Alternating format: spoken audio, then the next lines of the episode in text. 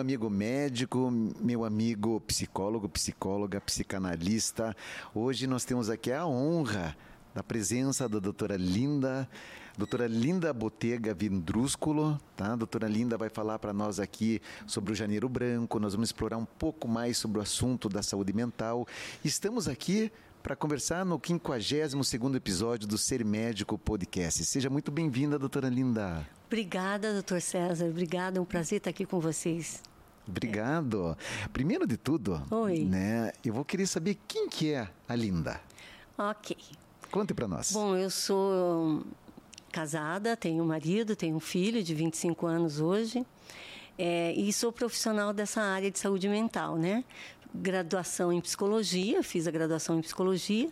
E no último ano é, me apaixonei pela psicanálise porque eu fui fazer análise e na residência eu atendi na comportamental e na psicanálise. Então eu pude é, comparar e, e escolher ali é, a linha, né, a, a teoria que tinha mais a ver com o que eu pensava e o efeito que teve em mim a minha própria análise. E então fui estudar. Os cinco anos de faculdade não foi nada, perto aos 20 de, de psicanálise, porque a psicanálise ela tem ela independe da psicologia, né? É. Tem na psicanálise pessoas da medicina, do direito, fono, são outras profissões e as pessoas fazem toda uma formação na psicanálise. Aí eu fui para a Biblioteca Freudiana de Curitiba, que é uma instituição de psicanálise aqui em Curitiba, e ali comecei a estudar. Que bacana. Eu olhei o seu currículo, uhum. confesso que achei sensacional, extenso. Eu sei que você já participou, chamar de você, tá? Isso, por de, favor. De várias coordenações, de, de cargos. É, Conte para nós um pouquinho desse histórico. A instituição psicanalítica te possibilita lidar com muitas coisas, com o teu não saber, com o teu desconhecimento. Chega um ponto que você começa por isso, por por palavras, se autorizar a falar mais. Então, eu coordenei o espaço de psicanálise e medicina. Primeiro foi pediatria, psicanálise e pediatria, depois abrimos para psicanálise e medicina. Tá. Que o, o, colaborador era o Carlos Eduardo Gubert, que é um médico pediatra amigo, com quem eu escrevi o livro que eu te passei. Então, assim, é, espaço de psicanálise de crianças e adolescentes, coordenei, participei por um tempo estudando e depois tive a oportunidade de coordenar esse espaço também, sabe? Tive algumas experiências. Eu costumo dizer que o trabalho clínico é muito solitário, é você com o paciente ali. Entendi. Né? Tem o sigilo profissional, você sabe, você também é da área é, da saúde. Mesmo. Então é muito solitário. Então esses espaços, essa troca é, ajuda muito, contribui muito com a prática clínica. E é muita troca, é muita experiência, é muito aprendizado, né? Dos é dois lados. É muito bacana, é. é. Eu tive a possibilidade também, a oportunidade de trabalhar, acho que foram quatro anos, no Instituto do Bernardinho do Vôlei, aqui em Curitiba. Ele tem um Instituto Compartilhar. Eu trabalhei ali com eles a relação professor-aluno, professor-pais de aluno. Foi muito bacana também.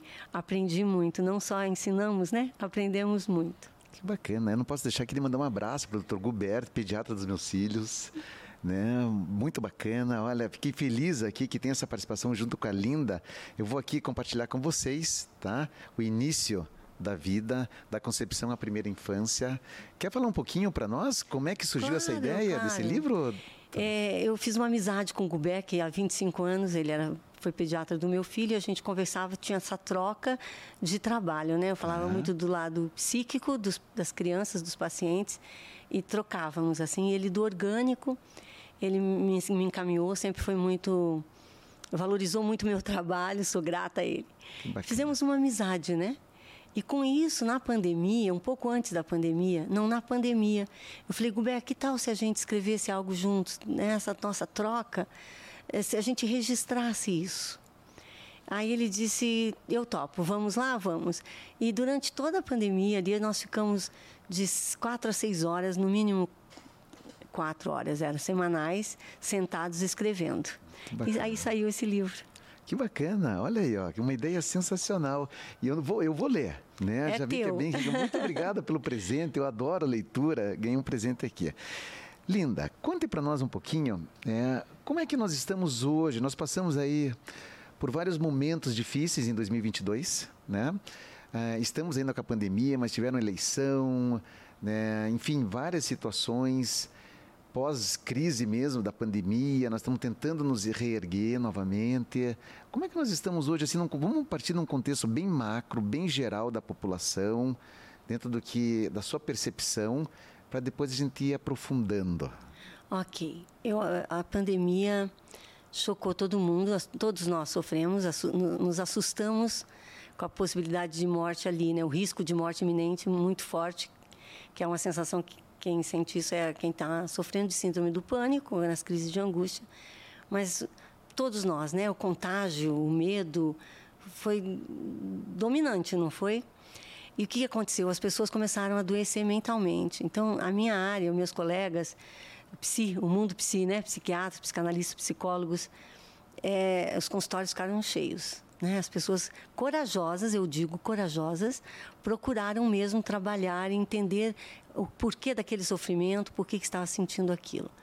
Essa pergunta ela é, ela é muito válida, senão só entra a medicação, Exato. que tampona, que, que mascara o sintoma, mas fica tudo ali.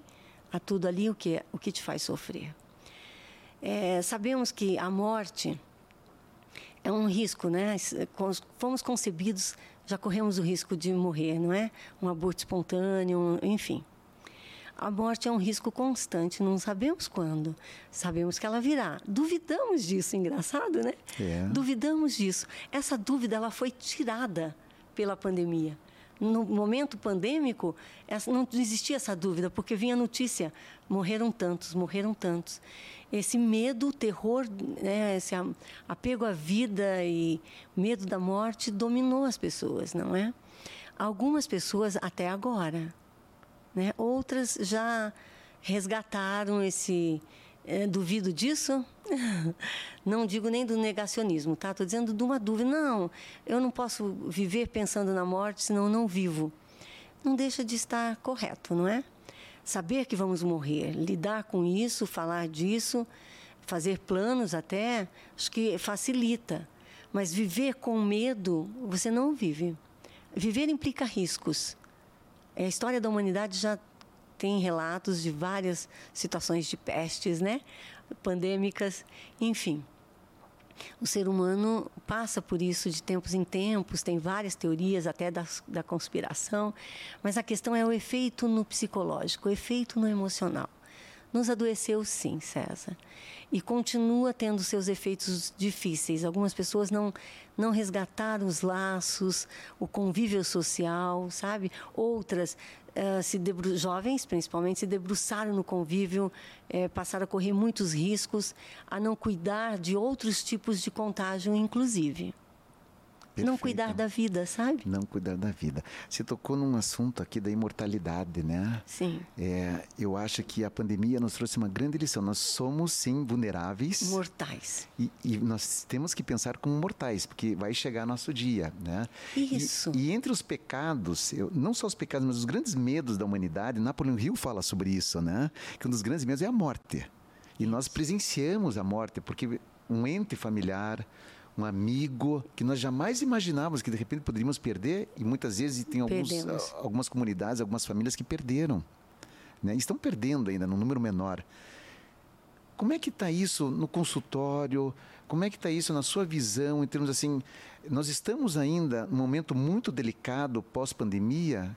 Como é que está a sequência para que isso passe? Nós vamos passar por esse momento um dia ou isso vai ser sempre assim? Nós que vamos ter que mudar? Esse momento vai, vai virar história, né? Ser histórico. Nós estamos vivendo um momento histórico. Então. Histórico, é. né? Eu acho que isso vai ser conversado, relembrado. É, não podemos esquecê-lo. Vejo que não é regra, não posso generalizar, César. Tá. Ah, todos aprendemos com isso? Algumas pessoas não. Algumas pessoas vivem num mecanismo de defesa, que o mecanismo de defesa ele, ele tem várias facetas e formas, né? A negação é um mecanismo de defesa. Freud fala disso. Então, tem pessoas que negam mesmo. Tem pessoas que se fecharam na individualidade, sem muito laço, sem muito encontro, tentando se proteger. Mas isso é nocivo, isso nos adoece. Precisamos do outro, do laço com o outro, do olhar do outro que nos constitui tão pequenos para a vida, não é essa troca. Então, assim, as pessoas que têm dificuldade de retomar, essas deveriam procurar um trabalho, sabe? Lidar com isso por palavra, é, nessa solidão que elas se fecharam ali nesse individualismo, sabe? Então, acho que aqui você já nos deu aqui uma grande dica. Às vezes as pessoas estão sofrendo e elas não estão percebendo que talvez a razão do sofrimento, porque elas não estão conseguindo se abrir para o mundo, fazer novas conexões, voltar a uma realidade. Elas estão ainda amedrontadas, elas estão com medo é, de uma vida. Então, procurar uma ajuda. Isso. Pelo menos para fazer um, um diagnóstico inicial. Isso, e nada que tampone né, esse sofrimento, que possa pôr palavra. A psicanálise nada mais é do que o tratamento, a cura pela palavra. Verbalizar, né? Se você pegar esse livro aí que está na tua mão, esse que eu te dei, e colocar aqui bem perto do teu rosto, coloque, faz favor. Bem perto do teu rosto, na ponta do teu nariz. Esse livro, isso. colocar aqui, eu vou fazer abre isso aí. ele, abre, ah, vira ele que tem escrito atrás, ó. Aqui. Isso, coloque bem próximo do teu rosto, assim, Tá no nariz. Estou fazendo um teste aqui, vamos lá. doutor. Encosta no teu nariz. Encostei. Você consegue ler? Não. É a história da tua vida, tudo que você já sentiu, Boa. teus sentimentos, você não consegue ver. Nós estamos míopes daí. Ficamos e somos reativos, reagimos, nos defendemos, cheia de mecanismos de defesa, de confusão, de equívocos, de mal entendido. Uma análise, uma terapia tem que possibilitar esse afastamento. Se você afastar assim, ó, você já vai ler. Eu já estou com uma certa idade, acho que vou ter que afastar mais. Pode afastar. Posso? Uma análise é é uma terapia, precisa te permitir esse afastamento e você falar da história da tua vida. Não é? Minha mãe, meu pai, eu fiz isso. Eu passei a sentir essa tristeza, a insônia em tal dia, em tal época da minha vida. Colocar questões em cima do sofrimento psíquico é super importante. Hoje nós vivemos numa imersão da psicofarmacologia que não trata o sintoma, mascara, né? Vai direto e, e te deixa. Alguns pacientes falam, eu virei um zumbi. Para alguns, sim, para outros, nem tanto, sabe? É mais fácil, será, para o paciente procurar psicoterapia, a, a, a medicação, a medicação. o psicofármaco? É, não sei se é mais fácil. Alguns precisam, nós não podemos tirar o mérito, Tá. a importância da, da psicofarmacologia, dos psicotrópicos, a droga lícita. Tá. Se a gente pensar na época que os esquizofrênicos, os psicóticos, né, esquizofrenia ou paranoia, ou mesmo na neurose histérica, obsessiva, eram tratados com choques, camisa de força, não é? O- o- a pessoa que inventou, não me lembro o nome dele agora, o psicofármaco, ele mesmo diz que ele trocou a, a camisa de força por uma camisa de força medicamentosa, né? Exato. porque era cruel demais, né? Mas ainda assim cala algo aí. Esse calar no individualismo, no, no mundo muito limitado de laços, nos adoece, sabe, César? Dentro do contexto de saúde mental, Sim. É, o mundo está muito ansioso, né? As pessoas estão muito ansiosas. Não é um looping isso? Olha só, se você pegar a palavra ânsia, vem de ansiar, de desejar. Eu, eu gosto. Agora você me deu um espaço, eu vou falar disso. Bora, bora lá. O nosso combustível, se um carro tem combustível lá, o diesel, a gasolina, o álcool, qual é o nosso combustível? Né? Vamos fazer um- uma metáfora aí, vamos construir uma metáfora. O nosso combustível é o desejo, né? É o desejo no sentido de desejar algo não material, desejar movimento, desejar laços, é, desejar produzir algo, entende? É, isso é transmitido na infância. Gosto, tem vários psicanalistas que dizem que é na infância que aprendemos a lidar com a tristeza. É algo que eu te falava um pouco antes. Exato. Então, assim, o desejo ele se dá na- no campo da falta. Somos seres falantes e faltantes, não somos completos, né? Não tem uma esposa que completa o marido, um marido que completa essa história de metade da laranja, tampa da panela, é conversa fiada. Ninguém preenche ninguém totalmente. Ainda bem, senão seria é, patológico, né? É um laço patológico. Dependente. Total. Al- Alguém está no lado aí. E cadê a felicidade onde tem 100% de dependência? Não existe, né? Pois é. Nós temos que ter uma certa independência. Isso, duas pessoas. Não se faz um de dois. Continua duas. Se fizerem um de um dois. Um mais um, três. Por aí, isso mesmo. Sensacional nosso bate-papo aqui. Eu já estou gostando, doutora Linda. que bom. As pessoas vão achar que nós estamos fazendo uma, uma sessão de psicanálise. Não é isso, né? Nós estamos Não. só ter, uma, é uma provocação de isso. assuntos que as pessoas precisam ter consciência disso, ciência, né? Isso. Que é, nós estamos passando aqui pelo Janeiro Branco, é isso? Quero que a senhora Janeiro fale um Branco. E o que, que é esse Branco, movimento Janeiro Branco? No Brasil foi em 1900 e... 1900, voltei no tempo, ato falho. Em 2014 esse termo foi cunhado e começou a, a, a ser usado no Brasil. Um psicólogo fez toda uma campanha, enfim. Então, 2014, não, não é tão antigo, né? Recente? Recente, né? Bem recente. Janeiro Branco. Eu até fiz um post lá no, no, meu Instagram profissional, coloquei de janeiro a janeiro, saúde mental como prioridade, porque não é só janeiro. Não é só janeiro. Não é?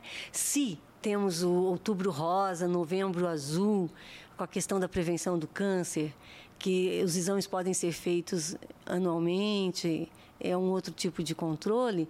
Já na saúde mental, é a tua dor de viver que tem que te dar como termômetro a busca ou não de um lugar de fala, de você se fazer ouvir, você ser escutado por você na presença de um outro, de um profissional, né? Do mundo psi. Então é de janeiro a janeiro, sabe? Mas ok, janeiro branco, super válido essa campanha. Doutora Linda, Vou explorar um pouquinho aqui alguns assuntos que eu acho que são muito importantes. Eu tenho certeza que os nossos colegas aí, o, o pessoal leigo vai ter interesse em saber também, tá? Ok. Como é que como é que funciona essa questão da ansiedade? Por que as pessoas estão tão ansiosas assim? Isso, você tem razão. Tem o diagnóstico de ansiedade generalizada, é, são vários tipos de ansiedade, categorias, e isso foi feito, em, dividido em transtornos de ansiedade, né? Tá. Ou distúrbios, eu acho que num pacto aí com a indústria farmacêutica para medicar o sintoma. Entendi. Mas o que eu gostaria de dizer é que a ansiedade não é de todo ruim, né? Frente a algo você fica ansioso. Se você pegar ânsia no campo do significado da palavra, ansiar algo, desejar algo, que é o que a gente estava falando há pouco, que o desejo é o combustível da vida. Que a depressão, é, César, é a ausência de desejo. A ausência de desejo nos adoece. E não é desejo de uma coisa material, que de alguma forma a indústria, o capitalismo captou isso e usa isso, né? O iPhone 1, 2, 3, 4, nem sei que número que tá a TV 4, como é que é? K, enfim, já tem mais, né, agora. Um objeto, uma bolsa no campo feminino, um objeto que vai te fazer feliz. Você tem o kit felicidade? Ele vai mudando todo ano. Então existe essa ideia, sabe, de te convencer a consumir algo. Mas tanto que nós temos os transtornos, a compulsão por compras no estado de mania, não é? Na, na questão do, da bipolaridade. Sim. Mas voltando para o desejo. Então, o desejo é desejo de estar em movimento, de vida, de trabalho, de produção, de laços, não de consumo, tá? Não de consumo. Então, o ansiar não é de todo ruim você ficar ansioso frente a um podcast a falar de um tema que te é, te é caro, que você gosta, com o qual você trabalha. É, de atender num caso difícil, por exemplo, de um paciente, como eu já atendi em casa, numa tentativa de suicídio, é uma ansiedade importante. Nos põe em movimento. Sim. É. Nesse sentido. É claro que a pessoa ansiosa demais, que não consegue falar, que não consegue respirar direito, se expor, enfim, verbalizar o que sente, aí é difícil, né? Então a gente precisa estudar cada caso. Não gosto de generalizações no campo psíquico, sabe? Perfeito. É o ser humano, não existe outro César. Não, você é único. Espero. Não existe. Você é único. Como é que eu vou te tratar igual a Marcela, entende? O Jefferson. Cada não, um é um, cada Eu tenho que te dar um lugar de escuta singular, único. Inventar junto com você um trabalho, né? Uhum. De escuta, de elaboração dos conflitos. Perfeito. Uhum. E, eu escuto às vezes assim algo nesse sentido que às vezes a gente o ideal seria nós controlarmos as nossas emoções, controlar a ansiedade, mas às vezes a gente não consegue. Mas nós conseguimos controlar as nossas atitudes, que são consequências da, da ansiedade. É, isso é, é assim mesmo? Eu, eu, você me fez pensar no inconsciente, né? Isso. Eu, porque a psicanálise trabalha com o inconsciente. O que, que é o inconsciente? É como se fosse a alma no campo da religião, isso que nos habita e que nós não dominamos muito bem. Então você é um cara tranquilo, mas às vezes se é, como que se perde um pouquinho, altera a voz e, e, fala alto. E você não gosta disso em você. Isso. Mas sem controle, você fala: o que, que, é isso em mim que me faz gritar e eu não quero gritar? Por que, que eu me altero se eu não quero me alterar? Isso. Eu não me controlo? O que, que é isso em mim que me controla? Esse é o inconsciente. Esse inconsciente. Né? Tá no ato falho, tá nos sonhos, né? Toda a obra do Freud trabalha muito essa questão. E isso é assunto de ser eh, avaliado num contexto de saúde mental para que a pessoa seja mais feliz. Também pode ser avaliado assim? Pois é, é vamos lá, você falou em felicidade, né? Isso. O que, que é felicidade? Você conhece alguém feliz direto, o tempo todo, uma pessoa hiper, mega feliz assim? Não, isso não existe. Também não conheço ninguém. Eu não conheço. E até porque são chatos também, né? Ah, deve ser. Aqueles que fazem de conta, que são felizes o tempo todo, é. que não faz de conta danado. Hoje na mídia social a gente vê muito isso, né? Tentando tentativa de provocar inveja. Olha como eu estou bem, olha como eu sou feliz, olha como eu sou amado. Mas, mas eu provoco as pessoas, sabia? Ah. É, eu tenho um, um, jargão assim, eu chamo mais de um, é, como não, não, é um grito de guerra. Como é que chama isso, produção? Quando você é um slogan, diz assim, bora ser feliz. Manifesto. Um ah. manifesto. Manifesto. Boa, obrigado. Um manifesto, bora ser feliz. E eu já fui questionado sobre isso. Mas eu vou explicar para a senhora por que, que eu digo bora ser feliz. Diga, diga. Porque eu provoco as pessoas a desejarem a felicidade. Isso. Porque elas podem já estar felizes, mas eu quero ver ela feliz. Então, bora ser feliz. Traga a felicidade que já existe em você. E quem não está feliz. Em você, gostei em disso. você. E em quem você. não está feliz, você pode ser feliz. Então, bora, pessoal. Talvez você me faz pensar nesse, nessa ideia desse culto ao sofrimento, né? É. O cristianismo trouxe muito isso, a renúncia, a pobreza e o, e, o, acesso isso. ao céu, né? A gente morre e daí vai para o céu. É. É a pessoa orgulhosa, a pessoa que tem muitos bens, hum, já corria mais risco de não ir para o céu. Então, esse contexto religioso está muito na nossa cultura, César. Bora ser feliz do teu jeito. Do teu jeito. Uma cachoeira, uma praia, na tua Eu adoro um dia de semana ficar em casa à tarde. É tudo de bom, né? A gente trabalha, corre tanto que eu, é prazeroso para mim. O que, que é para você estar feliz? Tudo bem que há um tempo, né? Ou estar alegre. O que me preocupa hoje na nossa cultura é a injunção de felicidade com as crianças. Você não está bem? Você não está feliz? Por que, você está quieto? Você não está brincando? Por que você não está rindo? Mas não quer? Como assim? Não quer um brinquedo? Tu tá aqui na loja, escolhe um brinquedo. Cruel com a criança. Você levar ela numa loja, escolhe. Escolhe um, renuncia a não sei quantos. Fora que não tem a questão da surpresa, não tem. Enfim. A injunção de felicidade hoje está adoecendo as crianças. Porque o que, que é ser feliz? Como assim? Então, a felicidade, ela também é singular. Quando se diz, bora ser feliz, do teu jeito. Do teu jeito. Inventa, cria. É isso aí. Boa. Mas tem os que querem ser sofredores. Há um apego, é, a gente fala disso no campo da, de um conceito psicanalítico de repetição. O sujeito humano, o sujeito não pejorativo, o sujeito do inconsciente, que é o né, nosso inconsciente que nos habita, é, tem um apego ao sofrimento. Nós passamos a vida repetindo muitas coisas da infância. Nem sempre é só as alegrias, principalmente o que nos fez sofrer. Se apanhávamos nas relações, a gente provoca que seja, sejamos agredidos ou fisicamente ou na palavra. Se sentíamos que éramos rejeitados, produzimos essa rejeição constante na vida adulta. Ou seja, há um movimento de repetição que Freud associava à pulsão de morte. É algo mortífero, é algo que nos põe, que nos adoece, no mínimo, né? Então, sim, bora ser feliz do teu jeito, inventando, criando. Boa, gostei da sugestão. Doutora, vamos falar um pouquinho sobre depressão? Vamos. Porque eu acho que a depressão é, é algo assim que todos estão sujeitos, é, é uma doença, precisa ser tratada, precisa ser investigada, precisa ser conversado sobre ela, né? E tem consequências, às vezes, terríveis, né? Como a senhora já colocou. Como é que a senhora está vendo nesse momento que nós estamos, pós-pandemia, começando o ano? Como é que nós estamos em relação a esse assunto? A depressão, é, primeiro acho que você tem que questionar o diagnóstico, né? Dar lugar de fala, não só anestesiar o sintoma, tá. mas dar lugar de fala. Desde quando eu comecei a sentir essa tristeza? Em que momento da minha vida? O que estava acontecendo naquela época? Como é que foi aquele mês? Ah, foi em outubro de 2020? Ah, tá. Estávamos na pandemia e morreu uma pessoa mais jovem que eu. Ah, morreu de Covid? Foi a Covid? Não, não, não. Foi coração. A partir dali eu fiquei tão triste. Então, frente à nossa finitude, somos finitos, né? Finitude. E isso é engraçado, como para algumas pessoas é doloroso, pesado, difícil, triste. Mas se fôssemos. Gosto muito de uma fala do Lacan.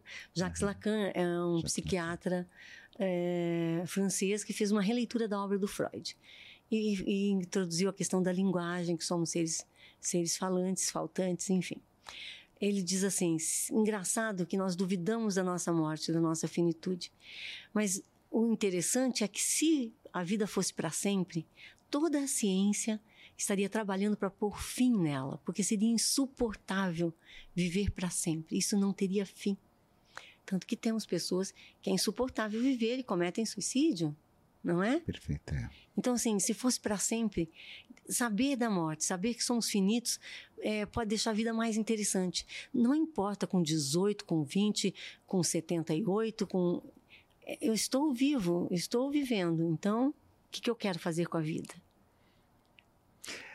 Eu vou abusar da minha pergunta. Desculpa se eu for tão uh, objetivo, mas eu vou, eu vou, perguntar. Tá bom. Eu vou perguntar para você, que é a pessoa mais indicada, expert. O que é ser feliz? Então, bora ser feliz, né? o que, que é ser feliz? Eu posso te dizer para mim. Né? O que é ser eu feliz para Linda? Eu, eu posso te dizer para alguns pacientes que eu vi que constroem isso. É, para mim, é deixar a vida mais leve. São laços de respeito. Então, assim, eu, as pessoas que me atropelam, que ofendem muito fácil, que são muito críticas, são cansativas, né? É, para mim é conviver, é manter laços na minha família, né? Eu moro com marido e filho, é laço de respeito. Antes do amor, quem ama é capaz de odiar também. O melhor sentimento para mim é respeito. De alguma maneira, para mim, é a, sensação de bem-estar, de felicidade, como você disse, está em ser respeitada, me fazer respeitar e poder respeitar o outro, sabe? Não, não criticando, acolhendo. É, o meu trabalho me faz feliz, né? Eu canso, claro, mas eu estou ali com aquele paciente dando lugar, acolhendo a fala, sem julgamento moral. Julgamos muito fácil o outro, condenamos e damos a sentença, não é? Somos muito críticos. Então, o laço de respeito, é, para mim, tá junto, caminha junto com a felicidade, sabe? Que bacana. E quando que começou é, essa vontade de ser a profissional, que eu vejo que a senhora é muito feliz por ser o que a senhora é hoje, profissionalmente também. Eu vejo que eu realizou muitas muito. coisas. E quando que começou na sua jornada? Olha só, faz muitos anos, assim, eu nunca pensei em psicologia. Nunca? Foi sugerido, assim, ah, abri o curso noturno, eu já trabalhava, né, comecei a trabalhar jovem. Abri o curso noturno, faça inscrição. O reitor da universidade da Unipar de Umuarama. Foi assim. Eu trabalhava em rádio, tá. uma rádio FM, fazia algumas entrevistas. Que bacana! uhum. Gravava comercial, era é, disque jockey, né? Enfim, e aí eu, numa entrevista com esse reitor, Candinho, ele já faleceu, ele disse: Olha, se você passar entre os 50 primeiros, não lembro como, você, eu te dou 50% de bolsa. Bacana. Psicologia. Falei, será? Será que eu quero? Eu, eu, pensava em direito, não tinha conseguido passar no vestibular, que era muito concorrido. Tinha outras ideias. E aí eu fiz e passei em 22 segundo. Ele disse, ó, tá garantido. E ali eu comecei, falei, vou começar para ver. Me apaixonei. Porque você tem questões, todos nós temos questões familiares. Ninguém de nós está ah, tudo super bem. Eu entendo todo mundo da minha família. Não. Tem questões que interrogam, mas por que, que fulano fez isso? Por que ciclano é daquele jeito? Por que, que meu pai me rejeitou? Por que, que a minha mãe prefere minha irmã? Por que, que... Sempre tem perguntas, não é? Mágoas, dúvidas, enfim. E aí a psicologia parece que vai te responder isso. E você se debruça a estudar. Só que não é a psicologia, o curso, a teoria que te responde. Responde muito pouco. É a tua análise pessoal. Quando você faz análise, é libertador. Presta atenção nessa palavra, César. Libertador. O autoconhecimento? Liberta da dor. Libertadora. Liberta da dor de viver. É além de um autoconhecimento. Ah, eu conheço que eu funciono assim. Quero entender porque eu funciono, da onde isso vem. Eu costumo dizer que, diferente da medicina, que é a tua área, a psicanálise ela acolhe o sintoma, ela não ataca o sintoma, ela não, não elimina. É como diz Clarice Lispector, não sabemos qual é o sintoma que sustenta nosso edifício inteiro, melhor e com cuidado. Então, o sintoma psíquico, ele é uma defesa do ser humano. Então, às vezes, a pessoa mais agressiva, a pessoa mal-humorada, ou a pessoa, enfim, diferentes formas, com insônia, não é? Com um quadro depressivo, é uma, ela está se defendendo de algo ali. Isso precisa ser acolhido, dado um lugar para de fala para isso. Então, algumas pessoas vêm assim: olha, eu estou com insônia, eu preciso dormir, eh, eu não quero mais tomar medicação. E eu digo: desde quando você sente isso? Me conta, de, ah, me conta desse ano, como foi? A pessoa é muito mais do que o sintoma dela, tem mais coisas ali. E quando ela começa a falar, isso difere a psicanálise das demais linhas da psicologia. Nós contornamos o sintoma com fala, com palavras do próprio paciente e ele vai perdendo a força. Ele fica em você porque ele te serve como defesa. Ele não, não é que você elimina. Então, as linhas que atacam muito o sintoma, o que acontece? Para de fumar, passa a comer muito, passa a beber muito. Há um deslocamento do sintoma, porque o ser humano precisa de algo aí no campo psíquico de defesa. Defesa frente à finitude, à incompletude na vida.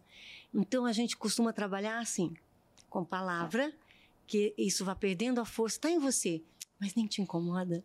Você fica, é, essa palavra, libertador, sem tanta dor de viver, sabe? Porque viver dói, não é? é mas não precisa doer tanto e complementando, qual é a importância de nós também procurarmos entender o outro?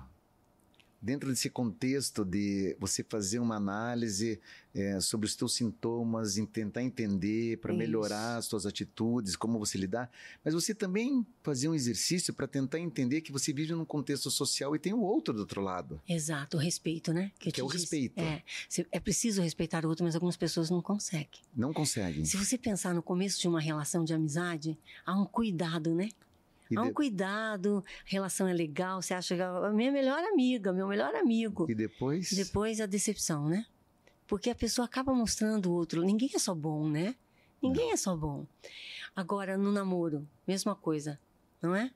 Namoro mais antigo, casamento, a intimidade. Nos relacionamentos, nas, nas geral, relações né? familiares, profissionais, todas. De profissionais. Isso. No mundo corporativo, no assim. Mundo acontece. É, entre supervisores, gerentes, gerentes, CEOs, né? Isso. Quando você desrespeita o outro, né? Quando você desrespeita é muito fácil. E assim, nós julgamos o outro por nós.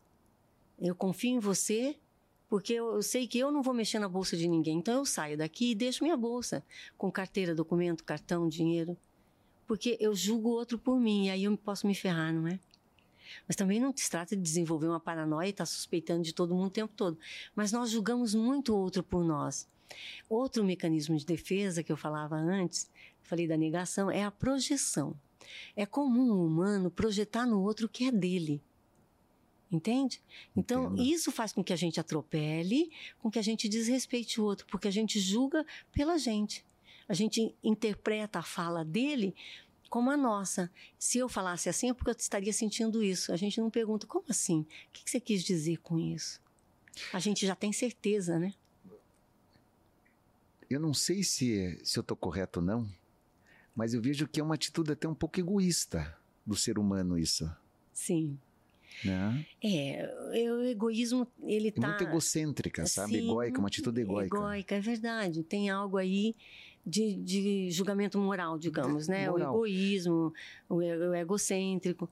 Se a gente pensar no nosso narcisismo, que não é algo só ruim para a psicanálise, o narcisismo é muito importante, que é o que nos faz existir. Esse investimento amoroso, narcísico na criança. Você tem filhos, né? Tenho. Você sabe que o bebê nasce, a gente se assusta um pouco com a dependência tão frágil ali, mas a gente vai gostando. A gente vai gostando, se tudo vai bem, se estamos bem, a gente vai gostando daquele bebê. Aí com cinco meses a gente está apaixonado. Com seis a gente está amando tanto que chega a doer de tanto que a gente não sabe que é capaz de amar tanto uma criança. Esse amor é um investimento narcísico. Esse investimento amoroso é a transmissão de um dom, a gente fala em psicanálise, que é o dom do amor. Que é essa ilusão de que aquela criança nos completou. Então, mas é, é como se fosse um espelho. Fala um pouco mais. O espelho, ele reflete o outro espelho. Nós nos olhamos nos outros para nos ver. Isso, sabe? isso. Então, é, eu entendo que isso, ele, de uma certa forma, eu estou lendo algo que é muito interessante. Eu já estava conversando até com a nossa equipe aqui, que é sobre a autenticidade, o mito da autenticidade. Tá. Que as pessoas, hoje, existe uma tendência de querem ser autênticas. Você precisa ser transparente, você precisa mostrar quem você realmente é. Agora eu te pergunto, será que as pessoas do outro lado né? Elas não vão se sentir desrespeitadas se Com você certeza. realmente. Então, talvez isso. Autenticidade, você pode pôr aí uma falta de educação, né? Exato. Se autorizando, se autorizando. Eu até falei disso, né? Pessoas que se autorizam a atropelar o outro, a ofender o outro, é... a dizer, não, tipo assim, criticar. E, e, fazer o que você pensa. Não, faça o que você pensa, não escuta o que o outro está falando. Eu acho que as coisas não são bem assim. César, olha que legal que você está falando. Você falou do espelho, tem uma teoria, né, do, do, do, Jacques Lacan mesmo, estadio do espelho, onde ele diz que é no espelho que nós nos constituímos, essa, essa miragem. Se você lembrar, pegar um bebê muito pequeno, ele rivaliza com a própria imagem no Sim, colo da mãe. O bebê no colo materno sente ciúmes dele, porque ele não se reconhece. Exatamente. É um outro pai, a mãe, essa função materna, essa função paterna, que faz com que ele se reconheça aí. É você é o bebê da mamãe. E a criança fala, o bebê da mamãe. O Dudu, o Dudu. Não eu, eu, Dudu. O Dudu primeiro. O bebê, não é?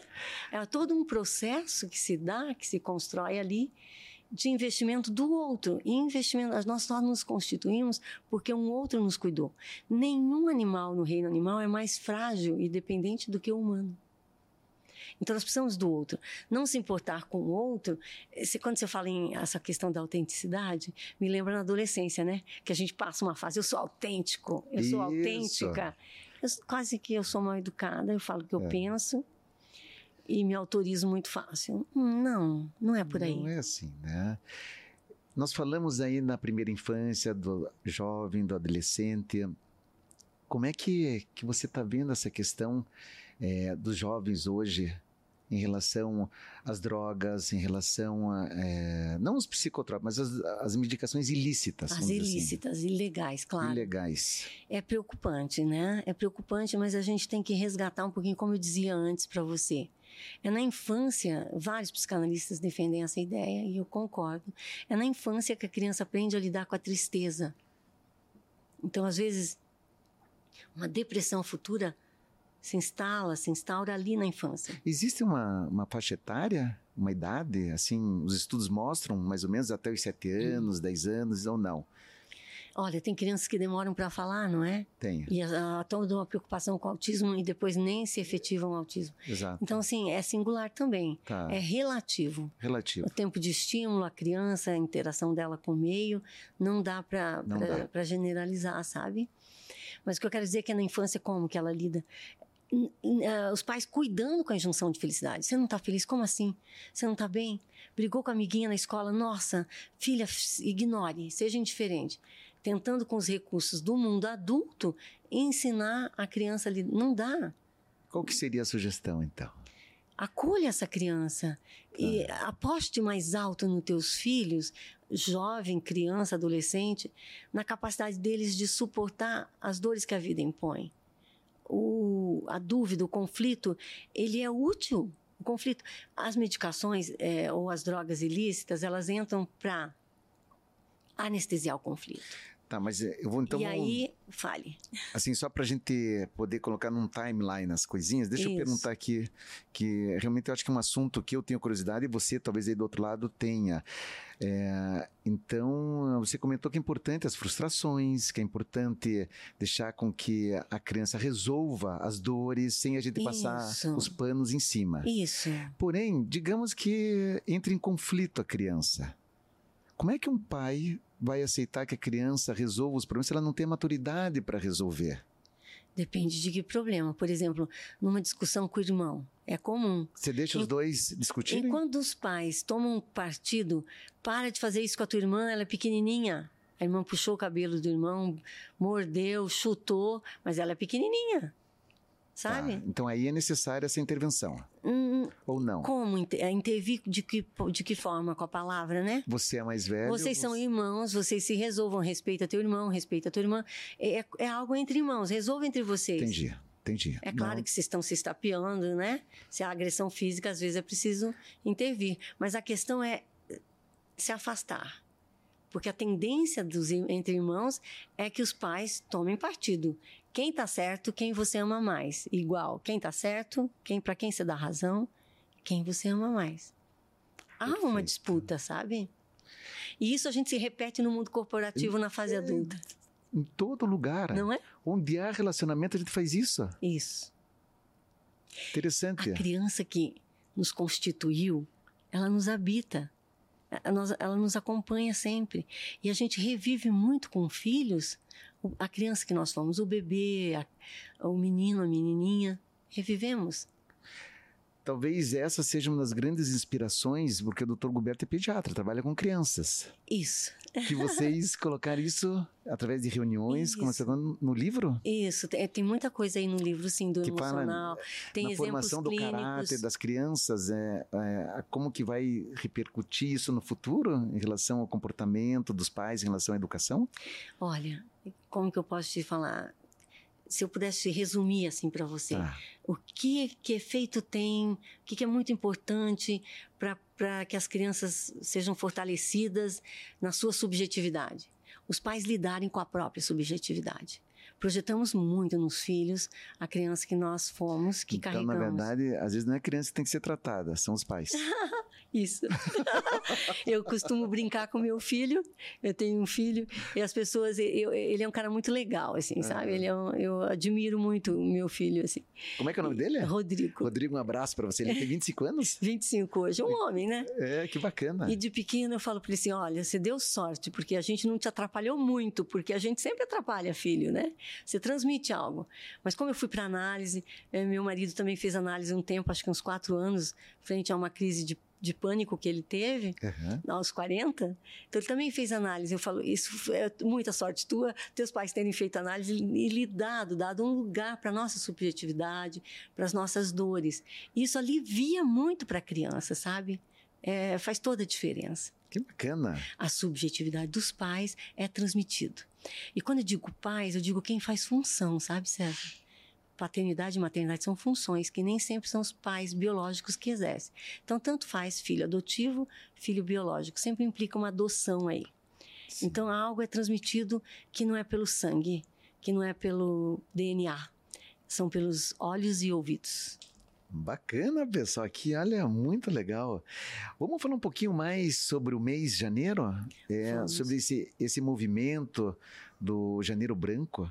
Isso que nós estamos fazendo, todo o nosso assunto hoje É voltado a é isso. voltado a isso, Ou seja, nós percebe? estamos educando, orientando, conscientizando as pessoas da importância da saúde Isso, mental. Isso.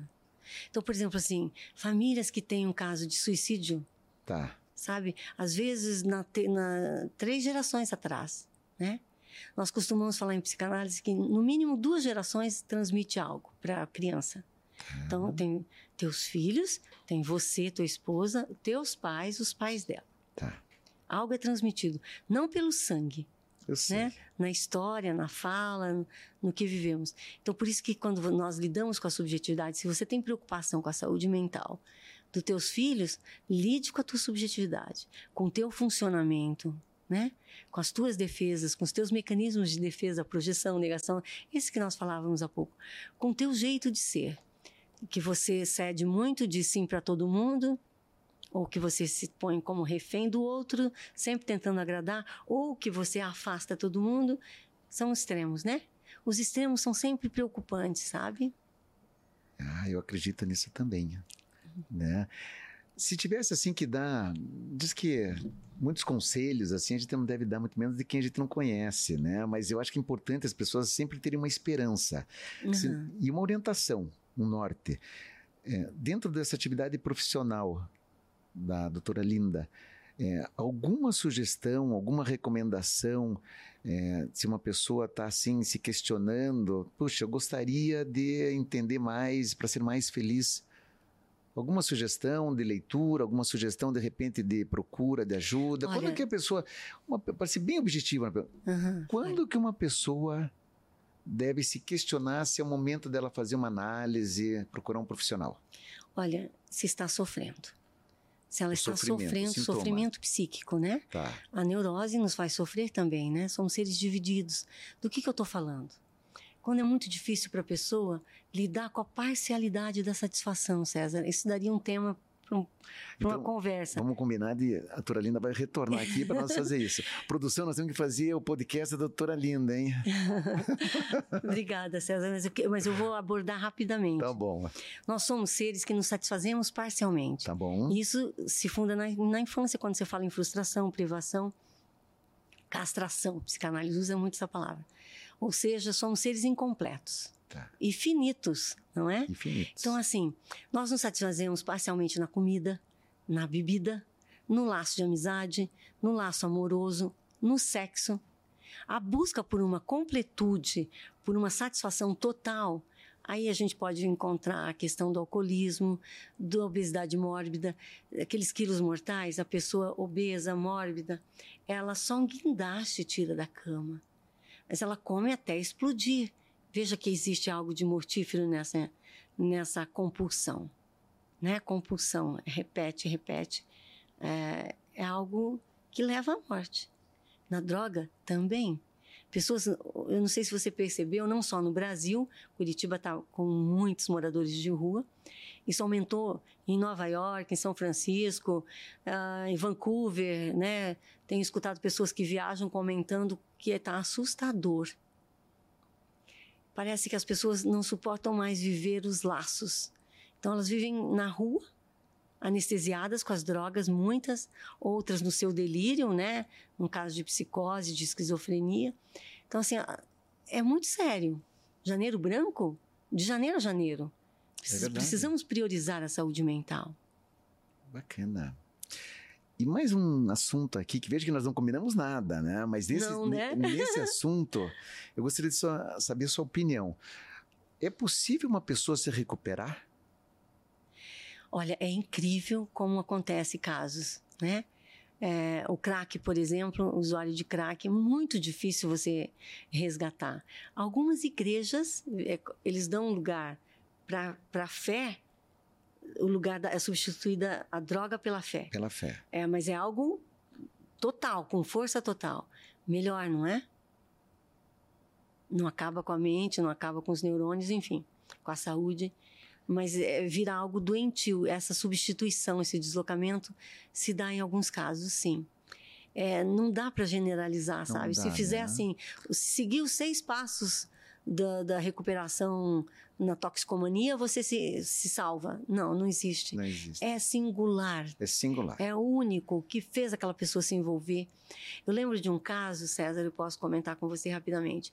O filho era primeiro lugar sempre, o melhor aluno, melhor aluno, passou em primeiro lugar numa universidade e foi morar nesse lugar, né? E os pais do interior, do agronegócio, eles vieram visitar e foram fazer uma surpresa. Cadê o filho? Não estava na universidade. Estava num bar bebendo, já estava na cocaína, começou com álcool, maconha, cocaína. É, ele se sentiu como que eu posso dizer, quando você idealiza demais teu filho, uma injunção de que tem que ser o melhor de todos, que você não dá lugar para falta na criança, é, esse menino se estragava um pouco para não ser devorado pelos pais. Ele tinha que ser o bom, o perfeito. Ele entendia isso na cabeça dos pais, não. Os pais sofreram muito com tudo isso. Mas ele entendia que ele tinha que se estragar para não ser devorado. Então, quando está nesse campo de se estragar um pouquinho para o outro não te consumir, eu tenho que ser tudo para o outro, perfeito. Existe muito isso, né? Muito. A criança muito pequena já faz inglês, espanhol, é alemão. Muito, isso é muito comum, né? As pessoas não falam, mas é muito é comum. É preciso falar é disso. É preciso falar e, e, essa necessidade da pessoa também não se sentir 100% perfeita. Não, ela tem que sentir, não, deixa eu fazer alguma coisa errada. Você sabe que tem um psicanalista em visita, um francês, em visita ao Brasil, ele deu uma entrevista para uma revista e ele colocou assim: se eu pudesse dar um conselho, você falou em conselho. Isso. Porque a gente não dá conselho. Eu né? sei nem vem de conselho. A gente dá lugar de escuta, acolhe a dor, o sofrimento. Então, assim, se eu pudesse dar um conselho, se eu pudesse falar algo para os pais, eu diria: ensine seus filhos a falhar. Sabe? A não ter medo de falhar, a tentar e se falhar, ok. Você não ganhou e tudo bem. No próximo, quem sabe, o que, que os pais fazem? Você não se esforçou. Cadê a garra? Cadê a vontade? Não é? Não posso ensinar meu filho a fracassar. Não falei em fracasso. Falei em falhar, em falta. Se pensarmos que há falta, fundo desejo, então os pais que sabem lidar com a falha, com a falta, não é? E transmitem isso para os filhos. Aí entra em campo a subjetividade. Ok, porque eu, eu, não sei a idade dos teus filhos, mas nós educamos os filhos. Não, dá oi, olha nos olhos, olha nos olhos. Né? As crianças tímidas ah, não, ninguém está prestando tanta atenção em você, você não é tão importante assim para todo mundo que vão te olhar o tempo todo. Vai lá, pode comprar o pão, né? Você vai incentivando, encorajando a criança a tarefas básicas. Mas existe um momento que isso inverte. Na adolescência, teus filhos começam a te criticar. Que mico. Que mico, mãe. Não, não, pede outro caixa no supermercado. Por favor, que vergonha. Espera na fila. Não pode. Moça, vai abrir outro caixa? Estou com pressa. Não pode. Os filhos e outras correções, como mídia social, então, tira essa foto, não escreve aquilo, não posta. Existem muito, eu vejo, escuto muito na clínica os adultos falarem, se queixando que houve uma inversão de papéis. Os filhos querem educá-los. Mas isso é interpretado de uma certa forma, de uma forma ruim? depende do lugar que você dá. Se você consegue falar, filho, eu sou assim, eu falho, né? Não, não consigo acertar sempre. E tudo bem, esse é o meu jeito, sabe? E é, tudo bem. Exato. Não é? Por exemplo, eu não tenho tatuagem, não sei você. Tem pessoas que curtem uma tatuagem. Eu não tenho, mas eu gostaria de ter, só Pronto. não tenho. Então, quando teu filho quiser fazer, talvez você faça junto. Entendi. E tudo bem a, a não ser que você faça a tatuagem, mesmo não gostando, para estar com teu filho para agradá-lo. Não, isso eu não faria. Poder manter aquilo que você acredita, sabe? Entendi. É, eu lembro de um pai, é, até foi no Instituto Compartilhar, do pessoal do vôlei, que me disse assim: ai, doutora, o que, que eu faço com a minha filha? Eu sempre fui contra a tatuagem, falei para ela não fazer. Eu posso contar isso para vocês, porque ele me falou no meio de 500 pessoas. É, e ela fez a tatuagem, chegou em casa com a tatuagem. Ele falei, o que, que você fez? Não. O que, que você fez? Eu falei, eu catei toda a compra que eu tinha feito para ela de roupas e joguei fora. Falei, ah. o castigo foi teu? Ele se castigou, não é? é. Então eu falei, você continua contra, você não gosta de tatuagem, mas o corpo é dela. Esse outro, é, é no campo do respeito que eu te falava, eu né, César? Sei, é respeitar o espaço do outro. Né? Percebe? Né? Percebo. Alguns pais têm tanta dificuldade em crescer entram numa rivalidade, homens e mulheres, tá? A mulher com a filha, um, o homem com o filho, numa rivalidade ali é, imaginária, sem poder simbolizar esse laço. Uhum. Quem é o adulto da relação? Essa sempre é a pergunta. Quem é o adulto? E existe essa teoria que é, é para nós resolvermos algo, não é o outro que tem que mudar? Somos nós? Interessante, é isso mesmo? né? Se você pegar a fala de Sartre, quando, você, quando ele diz assim que não importa o que nos fazem, o que, que nós fazemos com isso? Isso, é esse Pronto. o conceito. É, eu acho válido. É válido, bacana. Agora eu vou fazer uma provocação. Pronto. Vamos, vamos tomar um cafezinho, uma, um energético, uma água. Doutora Linda, eu não sei se se a doutora conhece, mas a gente sempre provoca assim para fazer uma pergunta rápida, a senhora responde rápido. Ah, vamos lá. Tá? Tirando os livros. Levando em conta os atos aqui, falhos. Isso mesmo. Aqui ninguém vai ficar sabendo, só nós. tá bom. É só entre nós, né? Me dá uma indicação de um livro. Eu vi que a senhora trouxe um eu aí. Eu trouxe, porque você falou em Janeiro Branco. É, onde que eu mostro aqui? Pode ser para a câmera. Esse livro é lindo. Ele fala da finitude, ele fala da construção de laços, da, da paixão pelo trabalho. Eu gosto muito. Freud dizia, sabe, César? Tá. Quem tem saúde para Freud? Quem consegue amar e trabalhar. Ok. Bacana. Somos privilegiados, então. Não é? é? Esse livro aqui, ó, é, é, de um psicólogo e ele é a esposa dele, né? Irving Diallo e a Marilyn. É uma questão de vida e morte. Dentro do Janeiro Branco, eu indico esse livro. É lindo. Perfeito, excelente dica. né? Então ele fala sobre a finitude, o amor, tudo isso, né? É, ele fala do, do, do, do laço entre um marido e uma mulher, mulher dos, da relação com pacientes dele e da finitude, né? Porque ela está tá com câncer é, no estado terminal, assim. Entendi. Gosta de assistir filmes? Gosto. Me indique um filme bom para assistir no final de semana aí. Olha, o último que eu indiquei agora no meu Instagram ah. é Resistência, sobre a Segunda Grande Guerra. Lindo filme.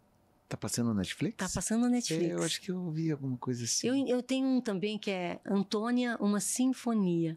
Lindíssimo, ah. que é uma, uma, uma mulher música em, não lembro o ano agora, mas onde as mulheres não, não tinham esse lugar, não tinham esse espaço.